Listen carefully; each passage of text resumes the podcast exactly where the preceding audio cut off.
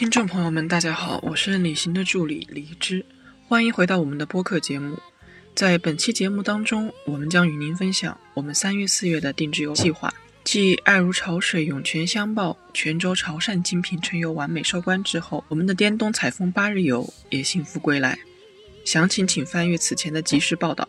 接下来，我们将推出三个精品旅行计划，分别是新疆、江苏、安徽三个方向。阳春三月，正是江南好时节。有人说苏州我去过了，怎么去的？从无锡到苏州到上海，中间只住了一晚。苏州长什么样，都只是一个囫囵的印象。更有人是参加华东五十六日游，跑马观花，几个城市水乡的东南西北，也许都没有整清楚。我们将在五天时间里沉浸式体验江南文化，做地道苏州人。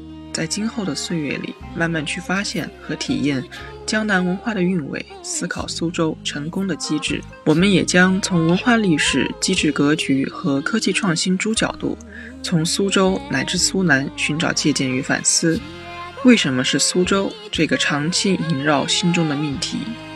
三月下旬开启的苏州之旅，全程五星酒店，一晚住太湖畔，三晚住金鸡湖畔。我们观天下第九洞天，金鸡湖、狮子林，访苏州博物馆、寒山寺、东方之门，品姑苏酱汁肉、三虾面、海棠糕、青团。我们期待通过我们的组织，让更多人爱上这文化的江山，也希望通过我们的示范，让旅游回归本质，成为幸福生活的标配。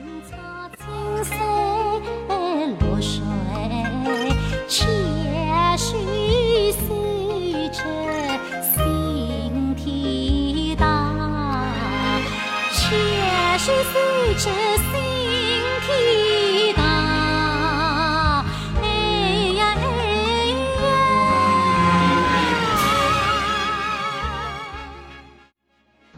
家好，今天下午我利用大约半小时的时间，给大家介绍一下为什么我们要开展苏州一地的高端休闲五日游的这么一个计划。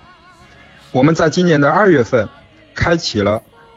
广东潮汕和福建泉州的精品春游五日游，反响非常好。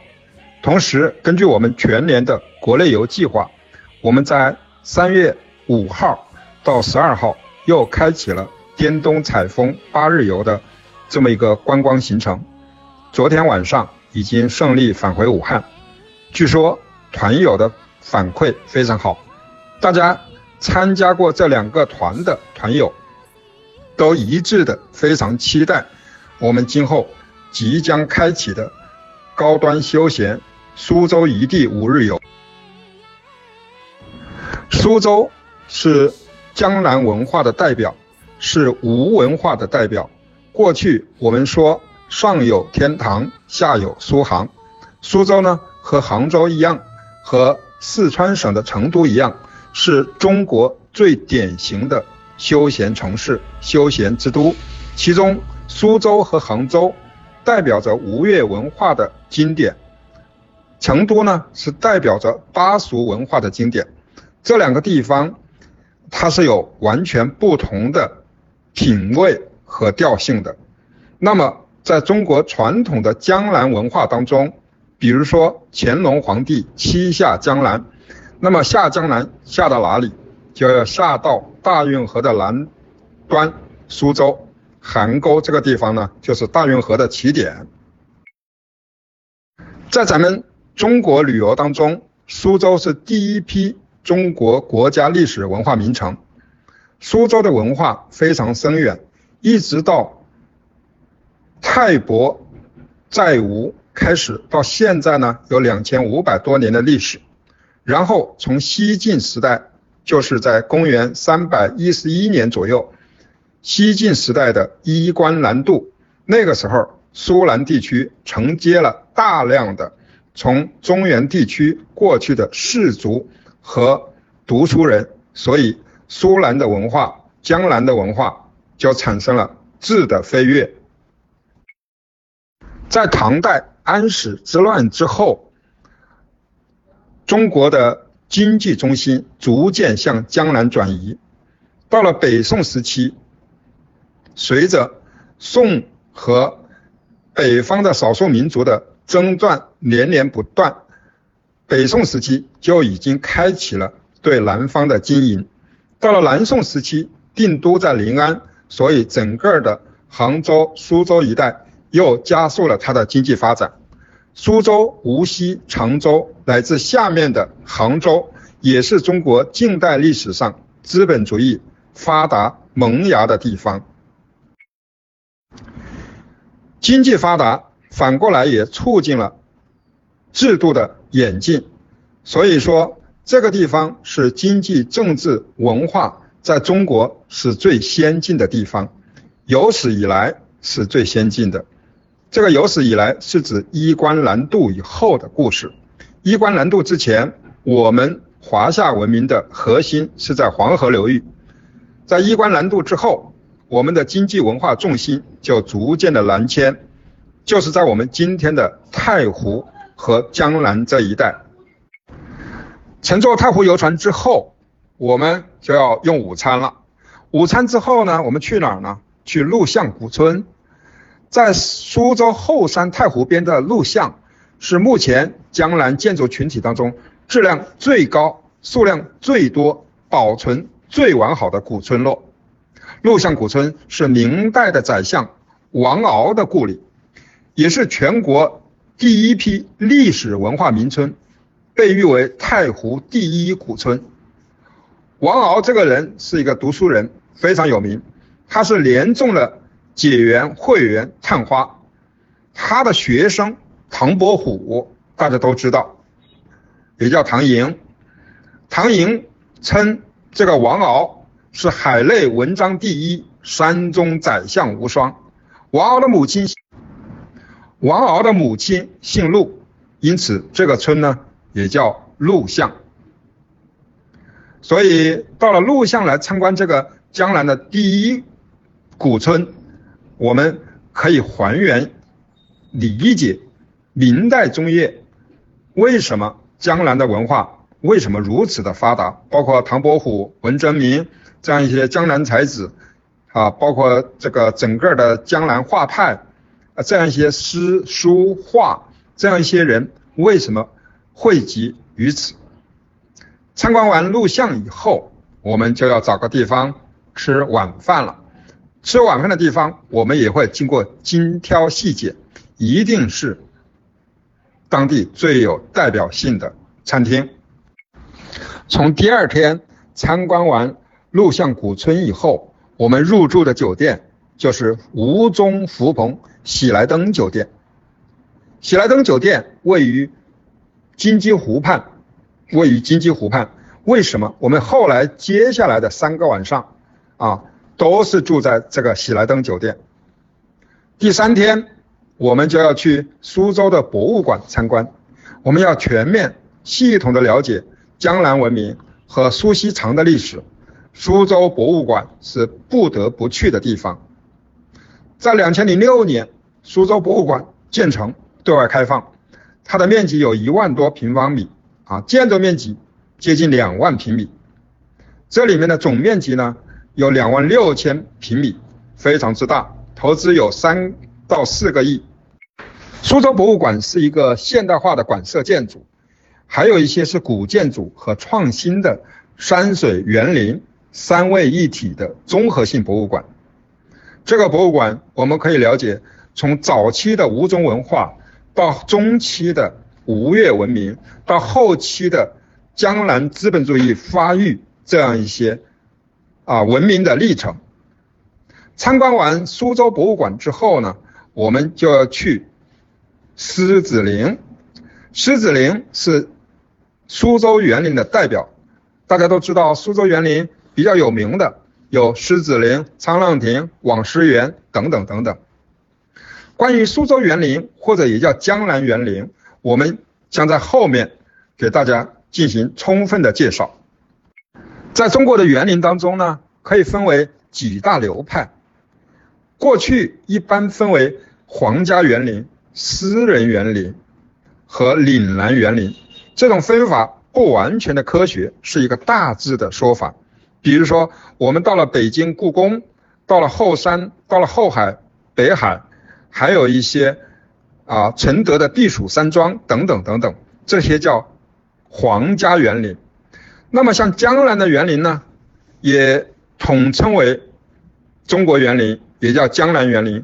现在有一个别名，直接叫苏州园林。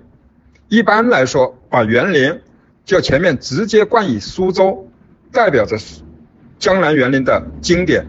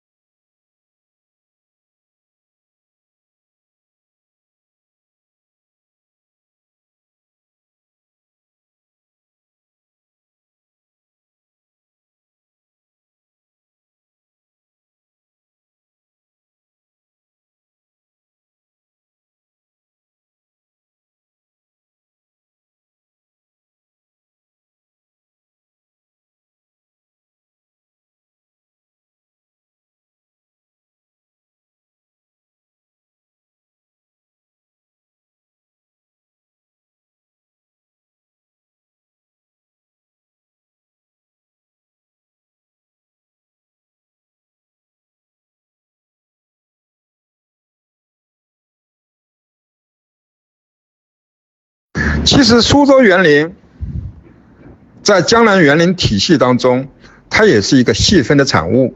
我们去过扬州，去过瘦西湖，去过扬州的留园、个园等等。那么，苏州园林和扬州的园林又有什么不同呢？苏州园林更多的是一些在仕途失意的官宦之家。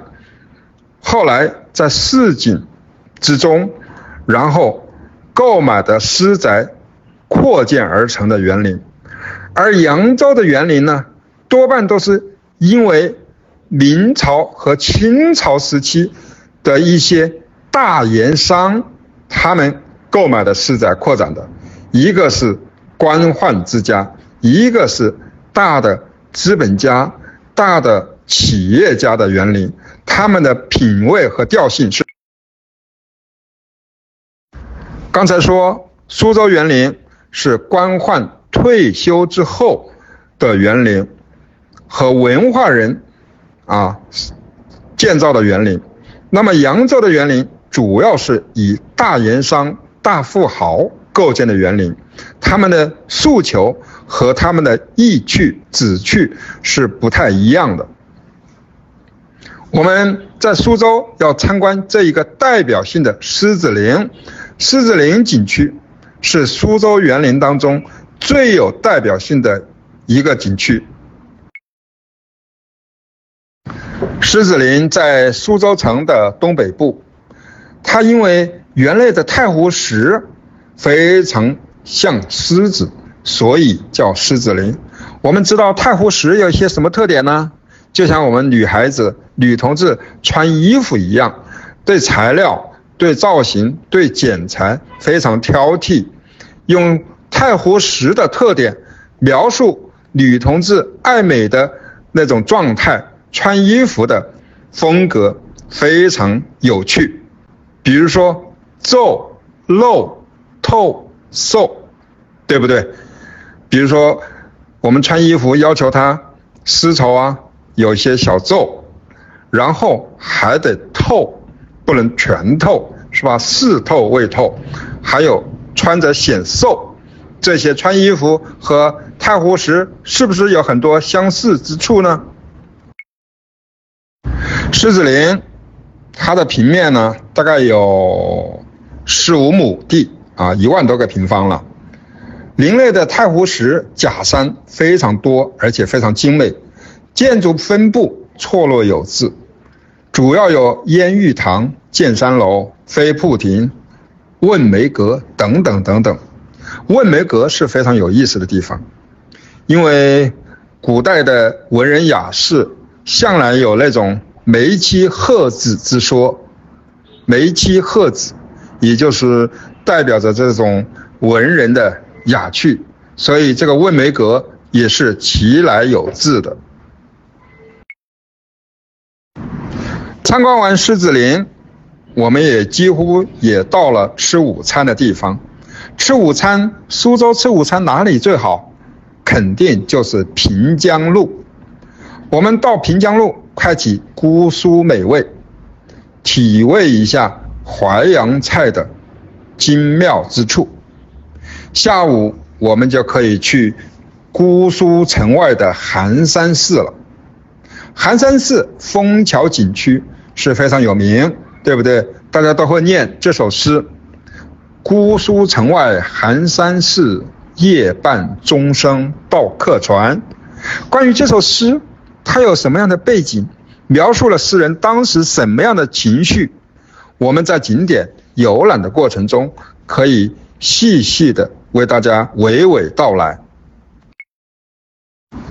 寒山寺在姑苏区，我们先前呢，啊，看的狮子林，啊，它是在苏州的东北部。那么姑苏区，还有那个虎丘区、吴中区，这是苏州市的几个主要的核心城区。当然也有远城区，也有一些郊区，也有一些小镇。那个是苏州的，相对比较外围一点。寒山寺在姑苏区，它是南朝萧梁代天监年间，啊，也就是离现在大约有一千五百多年的历史。这个寒山寺啊，有一万三千平米的占地，建筑面积呢大概有三千三四千个平方米。它属于是禅宗的临济宗。寒山并不是说周围有一座山是寒冷的，而是因为它的住持，当时比较有名的名僧，他叫寒山，还有西迁这两位高僧，他创建的寒山寺。在这个寒山寺啊，有很每年在过去每年呢，新年。也就是十二月三十一日的晚上二十四点，和元旦的第一天的零点，一月一号的零点，大批的中外游客都会来到寒山寺敲钟祈福，非常有名啊！可以，呃，过去有很多的电视节目呢，都会转播这些镜头，在寒山寺啊敲钟祈福。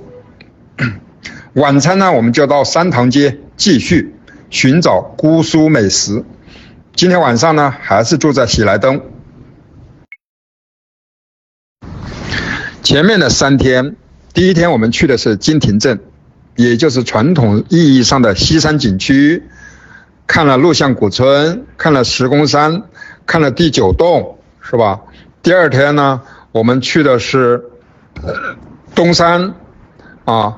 第二天我们去的是东山景区，第三天呢，我们去的是苏州博物馆，包括狮子林，包括枫桥夜泊啊，这个寒山寺景区这样一些东西，代表着它的自然、历史和人文。那么第四天我们要看看新时代的苏州是什么样子，所以第四天呢，我们就要去苏州最美丽的湖畔金鸡湖游览。这是代表着新时代的苏州为什么是这样？苏州的 GDP 可能百分之七十以上是来自于这个金鸡湖。打个比方，金鸡湖景区大约相当于武汉市的光谷，但是呢，它的自然风光呢，比我们的南湖、汤逊湖要漂亮很多。不仅如此，世界五百强当中有一百五十六家在这里驻扎。金鸡湖景区总面积大约有十二平方公里，它这个景区就是园区，园区就是景区，商务就是旅游，旅游就是商务，所以这种城市商务旅游的功能啊，他们投资接近一百亿。整个金鸡湖景区呢，它有文化会展区。时尚购物区、休闲美食、城市观光、中央水景，有五大功能，在这里随便溜溜逛一逛，都可以体现，在这个苏州这个古城，居然有如此现代化的功能区。我们一上午是逛不完的，但是呢，我们可以啊漫步在金鸡湖畔。体会一下苏州为什么成功的，它的奥秘之处。中午午餐呢，我们要去苏州的诚品书店、时代广场，再次去享受姑苏的美味。诚品书店那是非常有名的，在苏州的人，或者说到过苏州旅行的人，几乎没有。不去诚品书店的，我们有一些朋友不一定知道诚品书店的源泉在哪儿，它的起点在哪儿。当然，这个是来自于台湾的一个品牌了。参观完诚品书店，享受了姑苏美味之后，我们要去苏州中心东方之门去活动，去欣赏苏州的地标。同时也要去苏州的网红街石泉街打卡各种网红产品。今天晚上还是住在喜来登酒店。我们四个晚上，第一晚上是住在韩源假日酒店五星级，后面的三个晚上是住在吴中福朋喜来登酒店，也是五星级。这两个酒店的不同在哪里呢？韩园酒店是在太湖边上，你可以看太湖的景色，酒店的环酒店的环境非常好。第二个酒店呢，就是吴中福朋喜来登酒店呢，是在金鸡湖畔，那个地方是苏州的经济文化和现代化的中心，同时金鸡湖也是苏州最美的湖。我们住在酒店，出门散个步，沿着金鸡湖。可以月上柳梢头，人约黄昏后，这种意境，我想必大家也是能够想到的。第四个晚上，我们是住在福朋喜来登酒店，但是第四个晚上呢，我可能会给大家赠送一个好的项目，这个好的项目是非常有特色。如果天气非常给力的话呢，一定是为大家此行增加一个绚丽的烟花。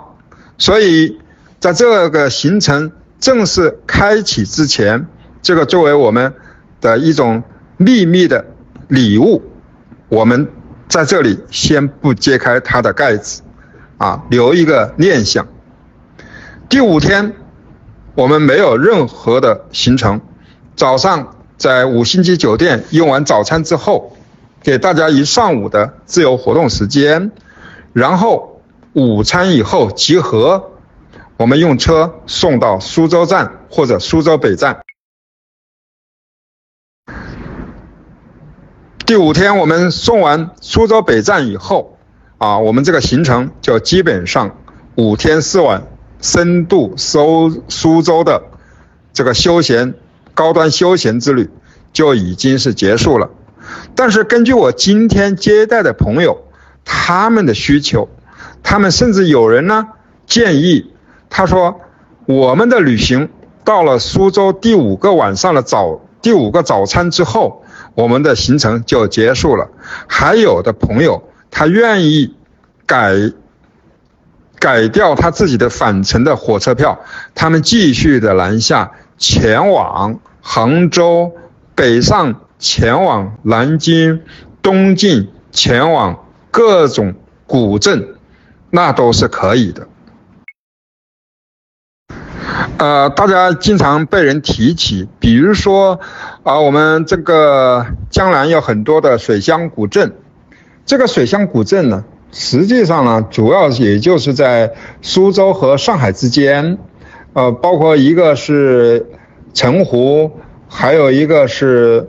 淀山湖啊，这样一些地方，基本上是环绕着这些湖的周围，就是成为水乡，成为古镇。比如说，我们从苏州往东，吴中区往东的话，往澄湖方向走的话呢，呃，也有几个比较有名的古镇。比如说，第一个是陆直镇，是吧？这也是皇帝爱去的地方。过去的皇帝啊，喜欢去江南，一般是去入职。那么，像从吴中区直接过来的话，第一站呢就是周庄同里镇，还有同里镇过后呢就是周庄了。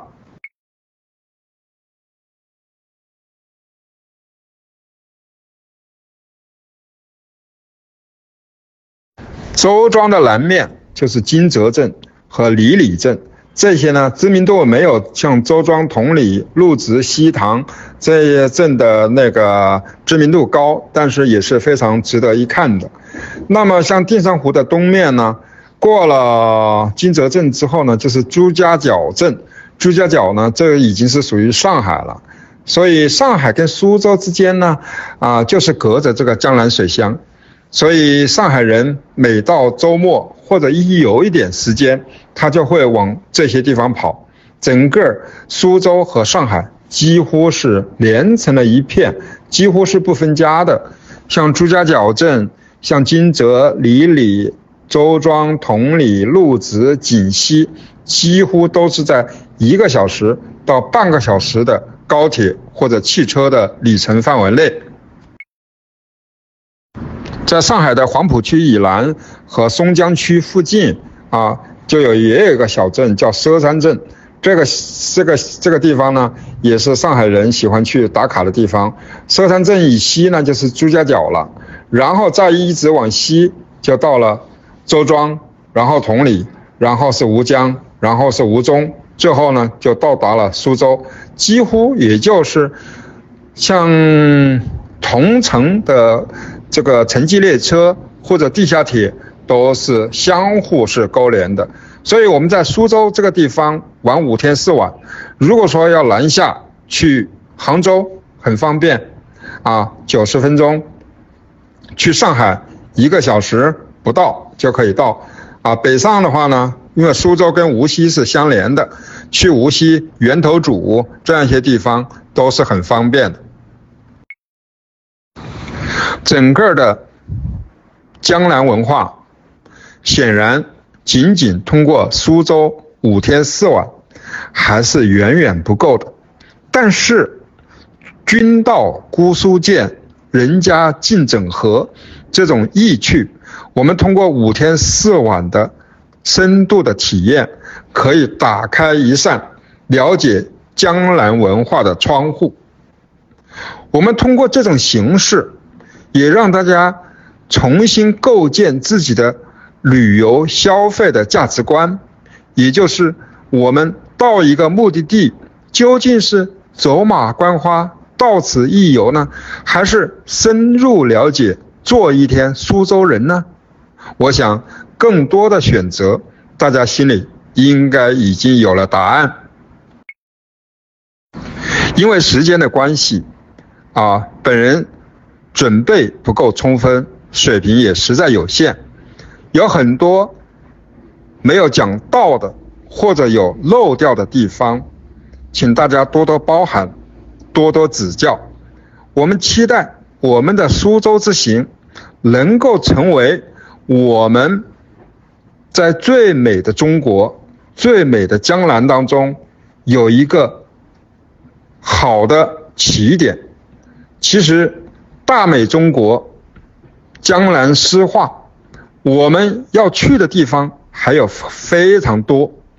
我们把苏州作为中国历史文化名城打卡当中的第一站，我们要去了解什么是江南，为什么人人爱江南。苏州这一趟。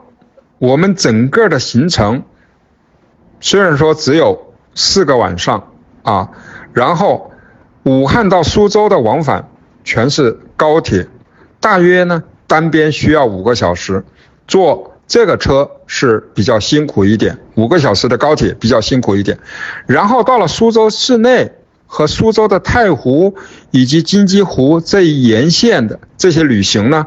啊，相对都是比较轻松的，坐车的时间不长，而且里程也不会很多。我们每天的活动是松紧张和松弛是相结合的，走路、爬山，爬山是非常少的，走路会有一些，因为要看的地方比较多，它的文化的厚度确实够我们慢慢的去品味。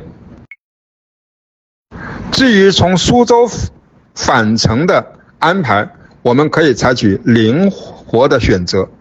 第一个就是随团返回，第二个苏州继续前行。如果说团友需要继续前行的人多的话，我们也可以拿出我们在整个江南、整个华东的资源，帮助大家继续开展自己的私人的旅行。在这里，我们也要公布一下，啊，我们这个五天四晚高端休闲之旅，呃，费用是多少钱？我们以武汉出发，回到武汉，往返高铁二等座为标准，然后五星级酒店两人一间的标准的话，我们的费用是每个人三千七百八十元，这里面不包含。如果说有的人需要住单房差，单房差的话，一个人是一千三百块钱左右，就是说您一个人住一间房，您需要另外再增加一千三百元。然后有的人需要坐高铁坐一等座，一等座往返，那么也可以把他的车费差价补上来就行了。至于说还有的人说我是有各种优惠待遇，比如说我是长者，六十六十五、七十七十五、八十，啊，我们这个年龄有没有优惠？这个按规则来，啊，有的景区是按照六十五岁以上免费，有的景区是七十岁以上免费，等等等等，这个区别不大，因为我们整个的消费的重头戏不在门票这个上面，门票。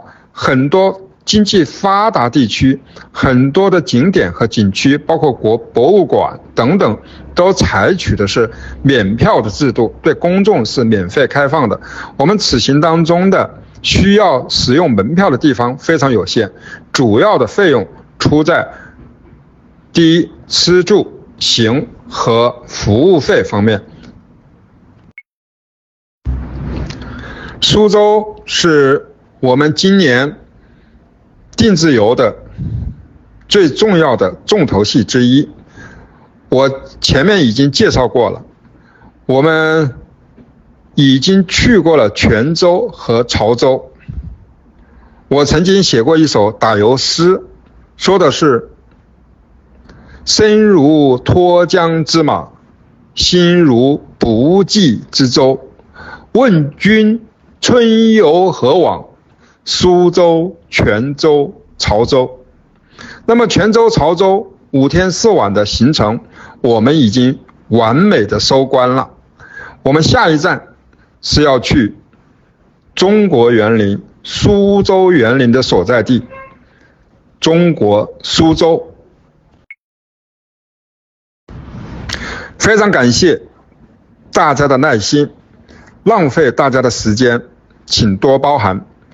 我们苏州的定制游即将启程，欢迎大家及时了解情形，提前报名，席位珍贵。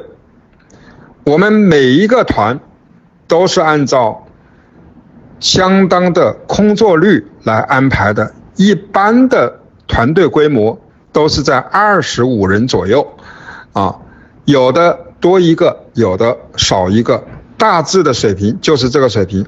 而我们的吃住行各个方面都是按照自己对自己稍微好一点的这个标准。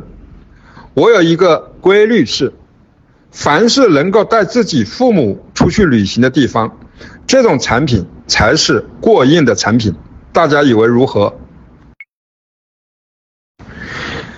说着半小时的聊天，现在已经超过了一个小时。啊，我今天的介绍呢，就在手机上简单的给大家说这方面的啊事情。如果大家感兴趣、有需求，请在群里面做个回应。有具体的需要，请。